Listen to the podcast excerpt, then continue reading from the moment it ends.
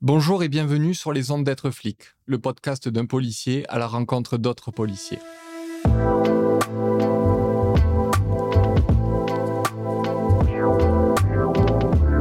Dans cette série, je vous amène découvrir l'histoire intime de ces flics que vous croisez en bas de chez vous à toute heure.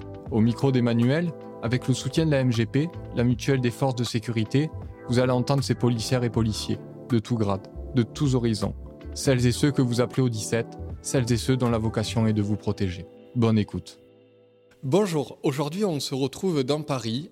On a euh, convié euh, Quentin à venir euh, sur l'épisode d'être flic pour qu'il puisse nous raconter qui il est derrière l'uniforme. Bonjour Quentin. Bonjour. je te laisse te présenter comme tu le souhaites en quelques mots. J'ai 25 ans, bientôt 26. je suis policier depuis l'âge de 20 ans. Donc j'ai commencé adjoint de sécurité, maintenant on appelle ça policier adjoint, donc à Montreux dans le 77. Et maintenant euh, je suis gardien de la paix à la 32e compagnie d'intervention sur Paris. Tu viens de nous dire que tu es euh, policier en compagnie d'intervention, donc les CI, c'est euh, des policiers qui se trouvent en vacation à côté de lieux bien précis ou d'événements bien précis qui reçoivent du public. Cette vocation de, de policier, elle t'est venue quand ou comment?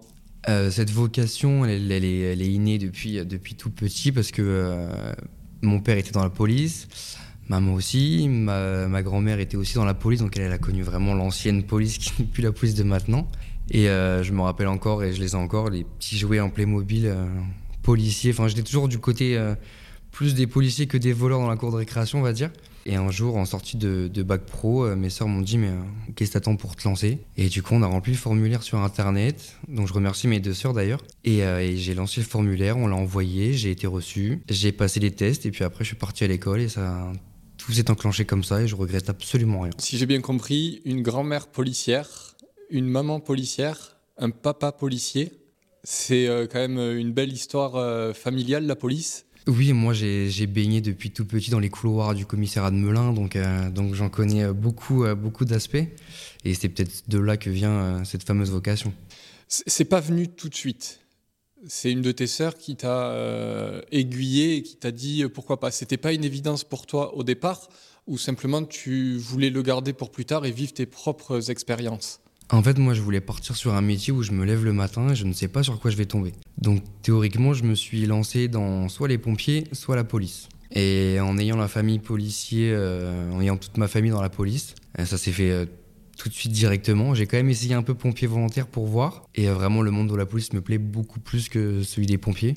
Après, j'ai tout autant d'admiration pour, pour eux que pour, que pour nous, mais c'est un vrai tout qui fait que, que je suis devenu ce que je suis devenu maintenant. Comment tes sœurs ont, remarqué que la police était euh, le métier vers lequel tu devais aller? Bah, En ayant une grosse partie euh, de ma famille dans la police, elles m'ont toujours vu euh, émerveillé dans les, dans les commissariats, là où maman m'emmenait des fois pour aller chercher des affaires ou n'importe quoi. Quand, quand je demandais à Noël des, des Playmobil police, je pense que c'est un gros tout. Et puis elle voyait l'admiration que j'avais envers la police quand je voyais une voiture de police passer euh, avec les gyros et le deux tons, je me disais, il faut que je sois là-dedans. Donc elle le, sentait puis elle le savait. Donc euh, je, me suis inscrit, mais elles m'ont, elles poussé et puis je me rappelle, elles étaient vraiment les deux derrière moi sur l'ordinateur à m'aider à remplir, remplir le fameux dossier pour, devenir adjoint de sécurité. Euh, quelque chose que tu aurais légué ta grand-mère un souvenir, une phrase ou un moment de police, de cette ancienne police?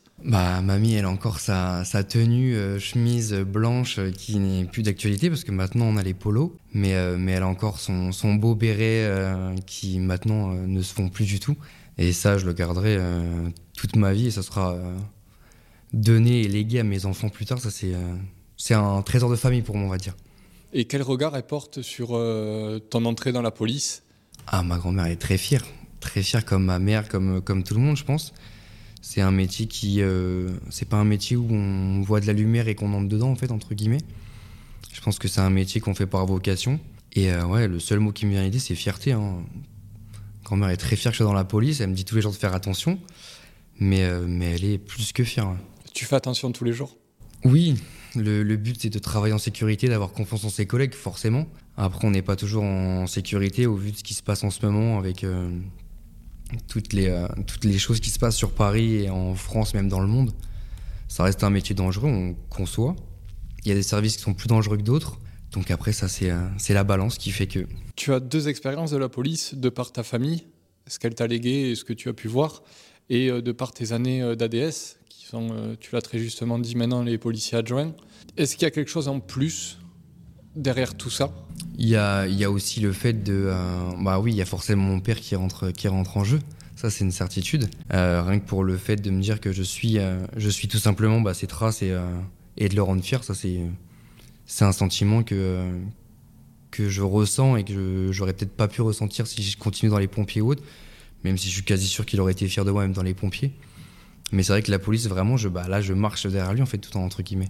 Tu as eu un parcours atypique dès ton plus jeune âge. Sans forcément moi rentrer dans les détails, si tu veux nous partager euh, un petit bout de cette histoire avec tes mots. C'est euh, une histoire euh, très simple. C'est J'ai perdu mon père à l'âge de 3 ans, quand j'avais 3 ans. J'ai jamais voulu savoir le pourquoi du comment mon père était décédé, si c'était une intervention de police, si c'est quoi que ce soit.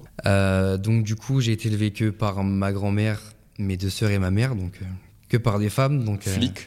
C'est ça, en plus qui m'ont toujours soutenu. Et euh, on va dire que rentré dans l'adolescence, j'ai commencé à me rendre compte que j'étais pas comme les autres, que j'allais manquer d'une présence paternelle, qu'il fallait que je me forge moi-même certains traits de caractère que d'autres personnes ont grâce à leur père.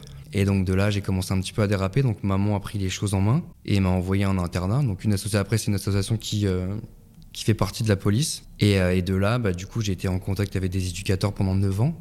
Et c'est de là que j'ai réussi à avoir mon bac pro et que c'est là que je me suis lancé que donc j'ai passé 9 ans en internat et euh, sans cet internat-là, je ne sais pas ce que je serais devenu à l'heure actuelle, mais j'aurais peut-être sûrement mal tourné, je pense. On peut les nommer du coup? Oui, donc c'est Orphéopolis, c'est l'association Orphéopolis. Ta maman euh, t'a amené vers eux à quel âge? Euh, Si je dis pas de bêtises, je devais avoir entre 11 et 12 ans. C'était au tout début du. j'ai commencé collège là-bas, j'ai fait collège et lycée. Ces, ces années passées là-bas, t'ont appris quoi? Étant épargné de quoi peut-être aussi? Bah, Les années là-bas, c'est qu'on se retrouve au milieu d'enfants qui sont comme nous en fait, qui ont vécu la même, chose, la même chose que nous, entre guillemets. On a des éducateurs qui sont là pour, euh, pour nous, nous écouter, pour nous aider. On a un soutien psychologique, on a un soutien, euh, on a vraiment tout ce qu'il faut. Et puis ils nous apprennent aussi les valeurs que forcément on n'a pas forcément en n'ayant que un parent. Donc là, il y avait, euh, il y avait, c'était vraiment, en fait, c'est vraiment un tout pour, pour se construire en fait. Tu, disais que tu ne sais pas forcément euh, comment est décédé ton papa. C'est un choix de ne pas vouloir savoir pour avancer peut-être l'esprit euh, plus clair pour toi ou c'est une quête que tu veux euh, entreprendre dans le futur et arriver à savoir au moment qui sera le tien de savoir ce qui s'est passé? Non, je, connais les grandes lignes, entre guillemets, de par ma mère. Après, c'est un sujet qu'on évite d'aborder, enfin, pas qu'on évite d'aborder, mais que j'évite d'aborder avec ma mère parce que je sais qu'elle, ça peut peut-être peut la blesser ou autre. Donc du coup, je connais les grandes lignes et, euh, en fait, je pars du principe que là, du haut de mes, euh, petits 25 ans, entre guillemets, euh, je vis très bien le fait que, que ça, soit, ça, soit passé, entre guillemets, et que je sache pas forcément les grandes lignes. Mais pour l'instant, je vis très bien comme ça, donc non, j'ai pas forcément de, de questionnement ou je me lève pas le matin en me disant, bon, qu'est-ce qui va t'arriver? Non. Je suis mon propre chemin en faisant attention, en le rendant fier, mais après pour l'instant, moi, je vis très bien les choses comme ça. Durant ta période d'Orphéopolis, euh, tu as parlé euh, d'une période où tu dérapais, je reprends tes mots. Euh, en quoi, en quels événements cela se traduit, ce dérapage? Ben, on peut dire que maman n'avait, c'est pas que maman n'avait pas d'autorité, c'est que je refusais toute forme d'autorité, que ce soit maman ou quelqu'un d'autre. Donc bah, c'est à 11 ans être dehors jusqu'à 5 heures du matin avec des personnes pas forcément trop fréquentables. Euh, être sur le point de faire des bêtises euh, euh, qui auraient pu moi me faire finir bah, en garde à vue ou alors du, mauvais, du mauvais côté de la, de la vitre, on va dire, entre guillemets. Et tu as eu une prise de conscience qui t'a écarté de ça ou ça a été sur, le, sur le temps, avec le temps? Non, c'est vraiment les... C'est vraiment l'électrochoc d'Orphéopolis et de l'internat qui m'a.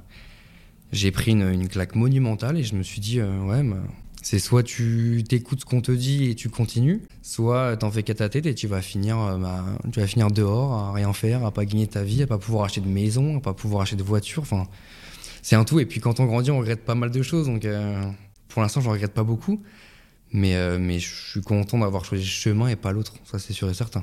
Tu as quelle place maintenant au sein de cette association? Là, du coup, je suis référent Orphéopolis pour la 32e et la 31e campagne d'intervention. Donc, ils sont tous les deux basés à Vincennes. Être flic, cela représente quoi? Qu'est-ce que ça représente? Bah déjà quelqu'un qui est au service de la population, je pense que c'est la première chose qu'il faut répondre. Parce qu'on ne fait pas euh, policier pour aller conduire une voiture avec des gyrophares et un, et un, deux tons. Mais je pense que c'est avant tout être au service des autres. Et puis bah après chacun, c'est, euh, je pense que dans la police on a, on a, on a un éventail tellement large de différents services qu'on peut forcément se spécialiser dans un domaine qui nous plaît. Je sais pas, je, donne, je vais donner des exemples. Par exemple, euh, la brigade des mineurs. Euh, si, on, si on aime le cheval, et eh ben on va à la brigade équestre.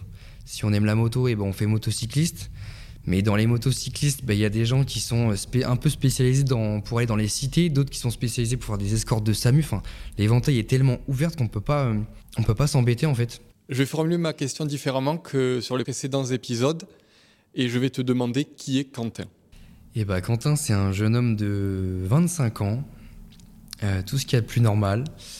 Sauf qu'il exerce, il exerce le métier de policier, donc euh, de père en fils, et euh, très fier de, du parcours qu'il a effectué jusque-là, et hâte de voir ce qui va devenir dans les années à venir.